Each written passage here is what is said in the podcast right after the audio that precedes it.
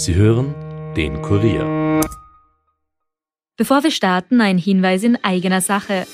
Ihr wollt immer informiert sein über das wichtigste Thema von heute, ob Corona, die aktuelle politische Lage, verrückte Diktaturen oder den Klimawandel. Wir fragen nach, Experten liefern die Antworten. Der Kurier Daily Podcast. Ein Tag, ein Thema. Überall, wo ihr Podcast hört und auf kurier.at slash daily. The first rule in investment is don't lose. And the second rule in investment is don't forget the first rule. Ziemlich gut veranlagt. Der Finanzpodcast von Kurier und Krone Hit. Liebe Hörerinnen, lieber Hörer, willkommen auch diese Woche wieder zu Ziemlich gut veranlagt, dem Finanzpodcast von Kurier und Krone Hit. Mit mir im Podcaststudio wie immer der stellvertretende Kurier Wirtschaftschef Robert Kledorfer. Hallo Robert. Hallöchen. Mein Name ist Rüdiger Landgraf. Letzte Woche haben wir schon recht ausführlich über Omikron und die Auswirkungen auf die Börse gesprochen und das werden wir uns heute leider auch nicht komplett ersparen können. Aber denken wir auch mal an was Schönes, Robert. Richtig, Weihnachten steht vor der Tür und wir legen heute tolle Geschenkideen unter unserem Podcastbaum. Etwa von Apple, Louis Vuitton, ein bisschen Champagner und Cognac, Spielzeugautos und echte Autos und natürlich Spielkonsolen und nicht zuletzt edles Geschmeide. Wir erfahren außerdem noch von Robert, ob seine On-Off-Beziehung an der Börse endlich Früchte trägt und wer sich vor Weihnachten eine oder eigentlich viele Aktien um knapp eine halbe Million Dollar gekauft hat, nämlich pro Stück. Also nicht in Summe, sondern pro Stück. Wer das ist, verrat mal gleich. Kleiner Tipp, du hast den heute schon gehört und es war nicht Robert. ich weiß auch nicht. Zuerst aber mal einen kurzen Blick in den Rückspiegel. Donald Trump ist ja mit einem Trick an die Nasdaq gegangen. Wir haben ja in der letzten Folge darüber berichtet um sein eigenes, wenn man es so nennen möchte, soziales Netzwerk zu starten. Und diese Aktie, Ticker-Symbol DWAC, hüpft gerade ziemlich hin und her. Ja, DWAC, das ist der sogenannte Spec, eine leere Hülle, wo sich Donald Trump eingekauft hat. Laut dem Magazin Business Insider soll er bereits mit Partnern mehr als die Hälfte der Aktien halten. Die Börsenbewertung beträgt in Summe knapp 1,9 Milliarden Dollar, macht für Trump und seine Freunde eine Milliarde. Vor knapp zwei Monaten war es etwa nur ein Fünftel, macht also plus 800 Millionen Dollar in sechs Wochen. Als Präsident sind ihm gerade mal 400.000 Dollar pro Jahr zugestanden. Auf die hat er großzügig verzichtet. Finanziell hat er sich's wohl verbessert. Aber wir wissen, nur am Papier. Genau, und es geht ja nicht nur ums Geld, sondern auch um das Gute und Reine im Leben. So ist es, ja. Damit zum kompletten Gegenteil des Guten und Reinen. Wir kommen leider zu Omikron. Die aktuellen Daten, Verzehnfachung der Fälle in England alle sieben Tage, das bedeutet circa Verdoppelung alle zwei bis drei Tage.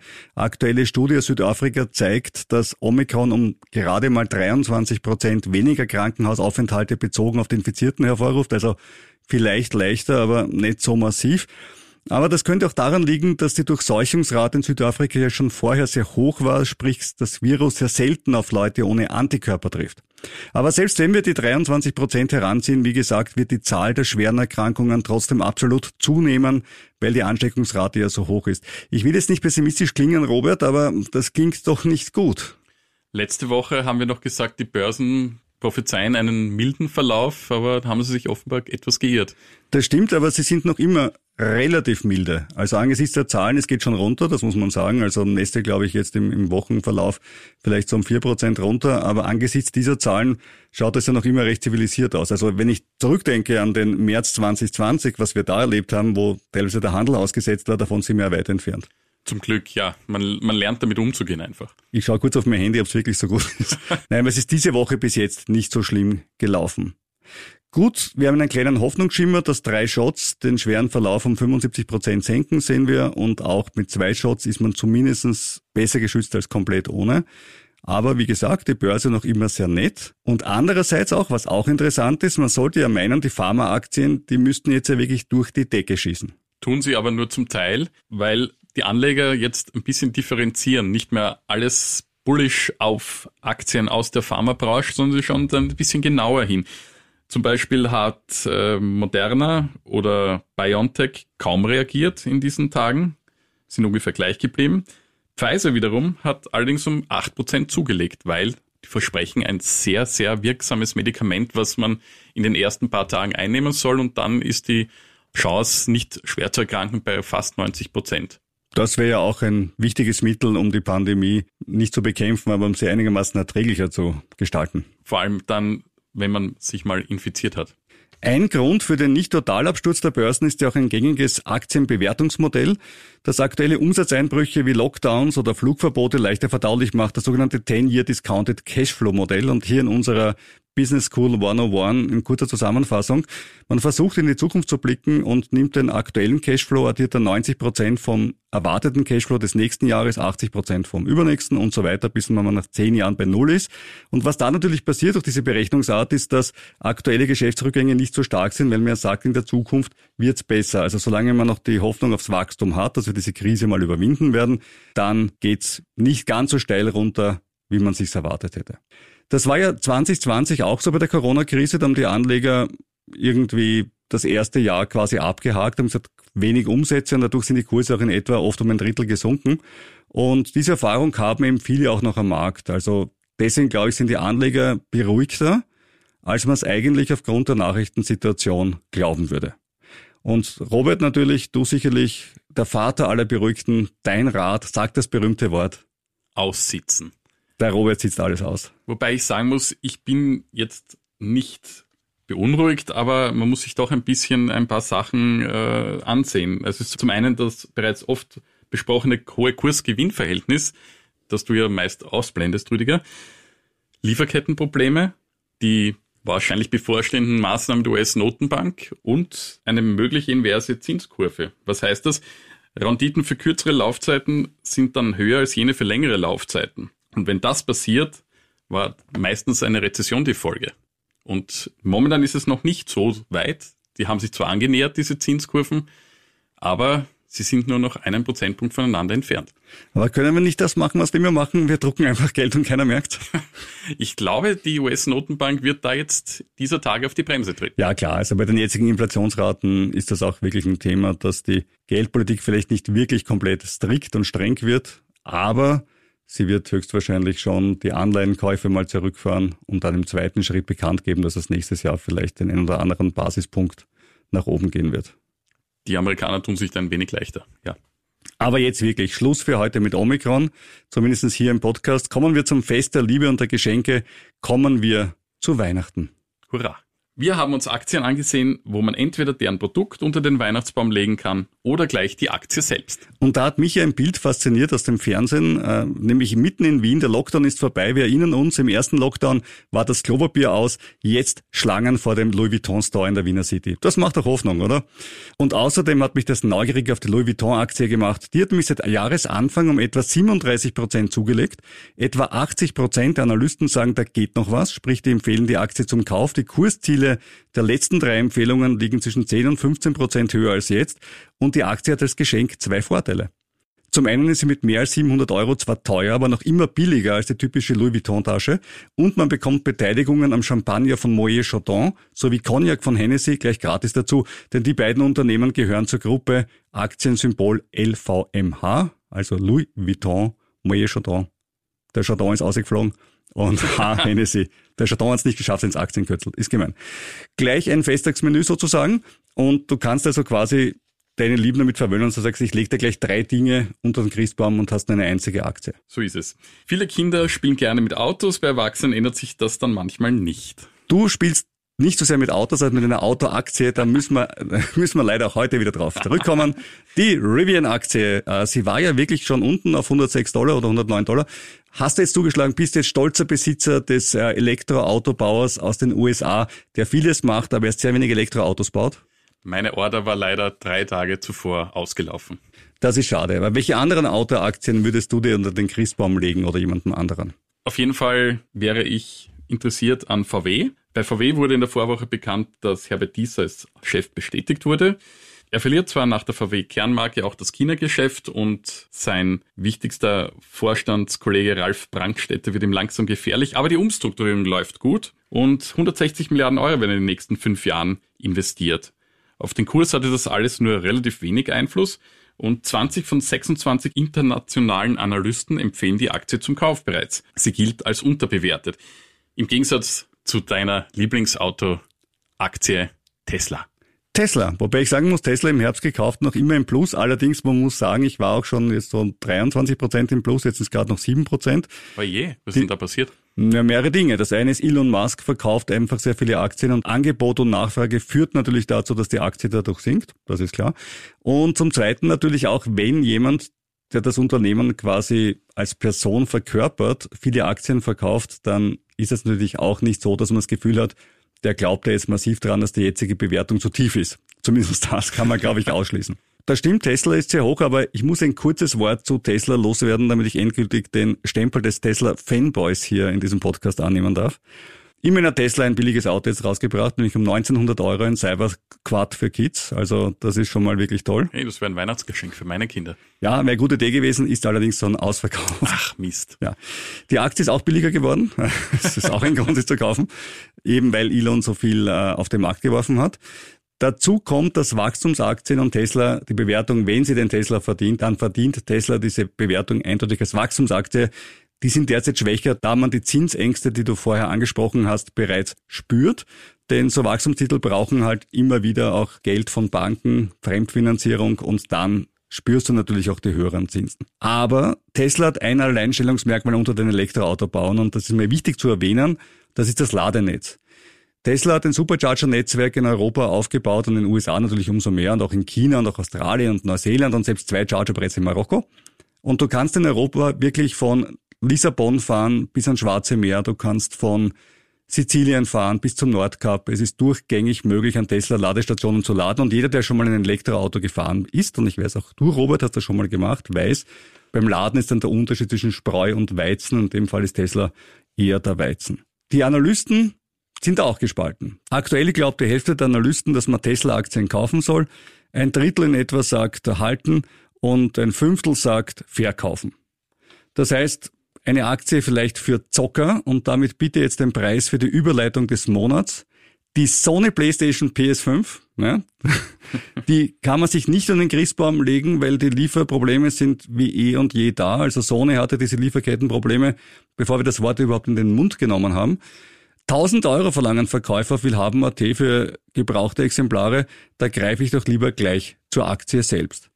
Denn die wird deutlich besser gesehen als die von Tesla zumindestens. Von 22 Bewertungen 16 bei und keiner sagt Sell. Und in den letzten fünf Jahren eine gute Entwicklung. Kurs-Gewinn-Verhältnis, da stehst du ja voll drauf, von 18. Na Robert, 18? Das klingt führerisch. Ja, denn der Schnitt der Nasdaq liegt bei 30, also die Aktie ist deutlich billiger. Warum ist die Bewertung so günstig? Das Gaming-Business zieht an, Streaming-Business zieht auch an, Musikbereich generell Sony auch gut aufgestellt. Gute Kamerachips haben sie auch. Das Einzige ist, Sony hat eben auch noch andere Geschäftsfelder, die nicht so gut rennen. Das heißt, Fernseher und das ganze Unterhaltungselektronikgeschäft, da sind sie natürlich nach wie vor dem extrem harten Wettbewerb mit anderen Marken ausgesetzt. Die Aktie ist günstig, sie kostet 13.700. Sehr ansprechend. Japanische Yen. Ja. Okay, gut. Das sind 107 Euro. Das geht gerade, ja. Aber warum denn in die Ferne schweifen, nach Japan zum japanischen Yen schauen und zu Sony, wenn es auch hier interessante Aktien gibt? Hier ist eigentlich nur mittelbar hier. Du kennst ja sicher Rene Benko. Ja, wer kennt ihn nicht? Ein reicher Immobilieninvestor. Er ist jetzt an der New Yorker Börse vertreten. Also ein Österreicher geht in New York an die Börse. Das ist super. Und glaub, womit? Das letzte Mal hatten wir das bei der Telekom Austria. War nicht so der Burner mit seinem Unternehmen Signal Sports United. Und zwar hat er sich auch hier mittels eines Specs bedient, um an die Börse zu gehen, so wie Trump. Und das war immerhin der größte Spec-Börsengang einer deutschen Firma, nämlich Signal Sports ist eine deutsche Firma in den USA. Die Transaktion ist abgeschlossen und der Handel hat wunderbar funktioniert bis jetzt. Und es kamen 500 Millionen Dollar zusammen und mit diesem Geld will er Zukäufe tätigen, vor allem in den USA. Und das Unternehmen ist nach eigenen Angaben der weltweit größte reine Online-Sportartikelhändler. Also wer hier eine Chance sieht, der kann durchaus da zugreifen. Benko kennt man, Signer kennt man, die USA kennt man auch. Was soll da schon schiefgehen? Und da baue ich doch gleich unseren Disclaimer ein, das passt doch super. Nämlich äh, Hinweise auf Aktien und Anleihen, Wertpapiere, Gold, Schmuck, Edelsteine oder was immer wir hier verkünden, sind nicht als Anlageempfehlung zu verstehen. Das heißt, wenn du jetzt rausgehst mit deinem Ersparten und das alles kaufst, bist du dafür verantwortlich und nicht wir. Wir übernehmen keine Haftung für deine Investitionen. Die musst du selber tragen. Dafür, wenn es gut geht, bist du der Hero. Und wenn es schlecht geht, kannst du eben niemandem anderen die Schuld dafür geben. Informier dich bitte immer und überall über alle Anlagenformen. Wenn du mit deinem eigenen Geld agierst, dann agier bitte so, als ob es dein eigenes Geld ist. Es ist nämlich dein eigenes Geld, du hast dafür gearbeitet, du hast dafür was gemacht, also schmeiß es bitte nicht beim Fenster raus. Zum Schluss noch der Mann vom Anfang. Warren Buffett, wir hören ihn ja immer am Anfang mit seinem herrlichen Hinweis, die wichtigste Regel beim Investieren ist es, kein Geld zu verlieren. Und die zweite Regel ist die erste nicht zu vergessen. Also nach wie vor total leicht. Ich muss gestehen, ich habe mich in den letzten Wochen nicht ganz so dran halten können und ich weiß nicht, wie es dir genau geht. Mittlerweile ist der Junge 91, äh, jung und frisch und er tut sich im Moment sehr schwer, Geld anzulegen und das ist eigentlich auch was Alarmierendes, wenn man so möchte. Wenn jemand sagt, man soll Geld immer so anlegen, dass man keins verliert und er sitzt auf ganz viel Geld und legt es nicht an, dann schaut es irgendwie so aus, dass er auch meint, dass die Börsen tendenziell zu hoch bewertet sind. Aber er kauft trotzdem Aktien und kauft die eines Unternehmens, das er wirklich gut kennt, nämlich die seines eigenen. Das ist äh, Berkshire Hathaway, haben wir schon mal erwähnt hier im Podcast. Das ist ein großes US-amerikanisches Anlagekonglomerat, könnte man sagen, das sich einfach damit beschäftigt, Unternehmen zu kaufen, die aus ihrer Sicht unterbewertet sind, die Aktien dann meistens länger zu halten und haben wirklich über viele Jahre den äh, Standard Poor 500, also den breiteren Börsenindex in den USA, overperformed. Im letzten Jahr nicht, da waren sie, waren sie deutlich schlechter. Warren Buffett hat zugeschlagen jetzt im Weihnachtsgeschäft und hat sich einfach zahlreiche Berkshire Hathaway A-Shares zurückgekauft und das Schöne ist, was die kosten, nämlich knapp eine halbe Million Dollar pro Stück, also 440.000 Dollar in etwa ist der Kurs. Ich habe selber auch ein paar Berkshire Hathaway Shares, allerdings die B-Shares, ja, das sind die kleinen, für die kleinen Menschen wie mich, das sind, kosten 260 Euro. Buffett investiert in andere Firmen, da sind Bekannte dabei wie Coca-Cola, General Motors, American Express, Bank of America und auch sein Nummer 1 Investment Apple. Und das Spannende ist, Apple macht aktuell 43 Prozent von Buffetts Depot aus. Da denke ich mir, da kann ich ja schon fast gleich direkt die Apple-Aktie kaufen.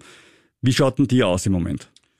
Der Kurs notiert derzeit bei rund 182 Dollar und die Marktkapitalisierung ist knapp unter der 3 Billionen Dollar Marke. Damit ist Apple das zurzeit wertvollste börsennotierte US-Unternehmen. Zu verdanken ist dies alles der verbesserten Nachfrage nach dem iPhone 13 sowie dem Umstand, dass der Konzern bisher die branchenweiten Störungen in der Chipindustrie ganz gut in den Griff bekommen hat. Und dank eines richtig gut gehenden Kurses in den letzten Wochen haben die Apple-Aktien seit Jahresbeginn gerechnet bereits mehr als ein Drittel zulegen können.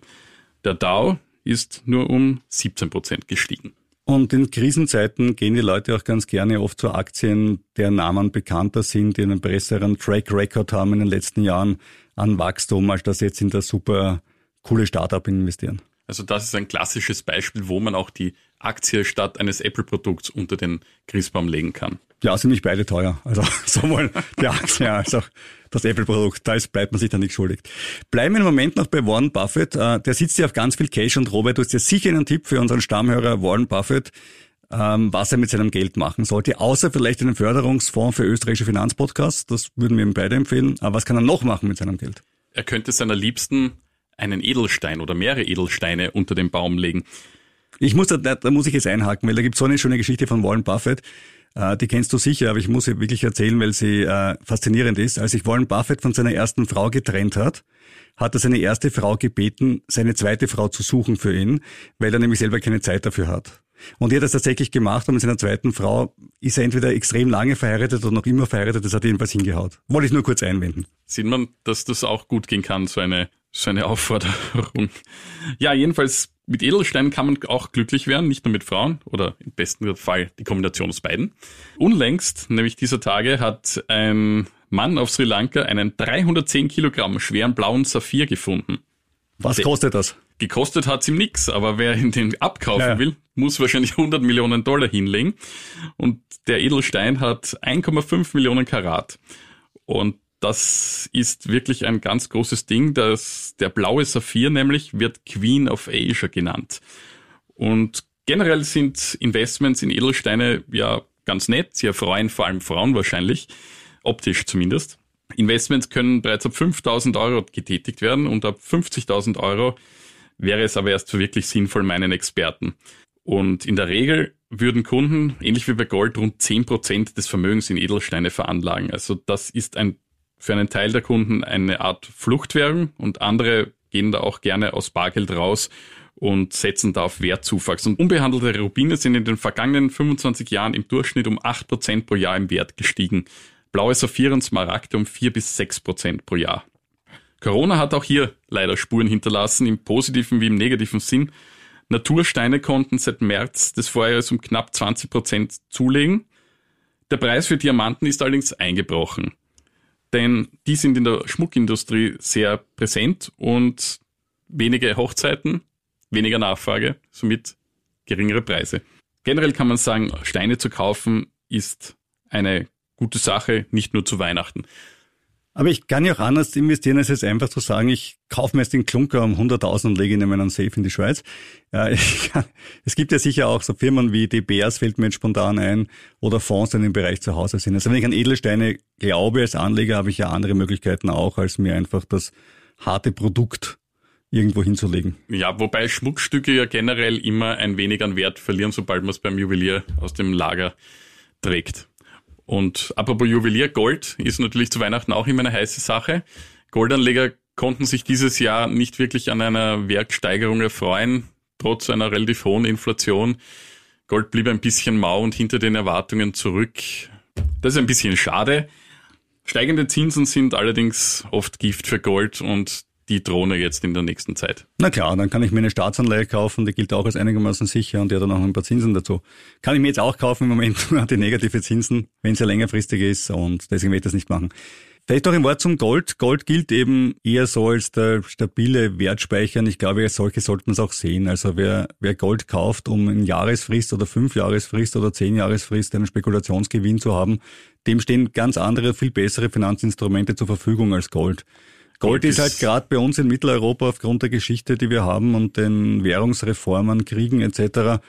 halt immer etwas, wo man sagt, das hat man, damit man ruhig schläft, aber nicht deswegen, damit man sagt, ah, das verkaufe ich in einem Jahr und dann habe ich 20 Prozent Gewinn. Das kann auch mal passieren, gar keine Frage, ist aber eher atypisch. Es ist ein Sicherheitspolster und es ist auch ein Problem der Lagerung natürlich. Und im Unterschied zu Edelsteinen hat Gold einen großen Vorteil. Wenn ich mir Gold kaufe, zahle ich keine Umsatzsteuer. Aber wenn ich mir einen Edelstein kaufe, schon. Ja. Und das sind doch 20 Prozent und die muss ich dann auch wieder mal zurückverdienen. Das ist schon ein Thema. Durchaus, ja. Muss man bedenken, aber wer will nicht mit einem Edelstein seine Frau unterm Weihnachtsbaum beglücken, oder? Ja, also ich finde so eine Louis Vuitton-Aktie ist auch was total Schönes, ja. Also, ist gar nicht, was du hast. du, da druckst du dir dann den Depotauszug aus und. Ja, so wird dann schön eingepackt, da haben wir ein Kuvert und sagt, äh, das ist eine Louis Vuitton Aktie. Also du kannst es ja gerne nicht Tasche, aber Aktie. Du kannst es gerne heuer probieren und schauen, wie es dann so gut ankommt. Das geht sicher. Sie kennt mich, es ist kein Problem. Okay. Das war's für diese Woche. Robert hat noch einen total wichtigen Hinweis für dein soziales Verhalten, was Podcasts betrifft, nämlich Podcast abonnieren. Das wäre fein. Und wer Fragen hat, der mailt an ziemlich gut veranlagt at kurier.at. Nächste Woche geht sich noch eine Folge aus vor Weihnachten, dann gehen wir in einen wohlverdienten Weihnachtslockdown oder Urlaub. kommen aus dem auch wieder raus. Urlaub oder Lockdown, man wird es sehen. Aber wir hören uns nächste Woche wieder. War super, dass du mit dabei warst, Robert, hat wieder viel Spaß gemacht. Super war es wieder. Und nächste Woche sind wir vielleicht reicher, aber sicher weiser. Tschüss.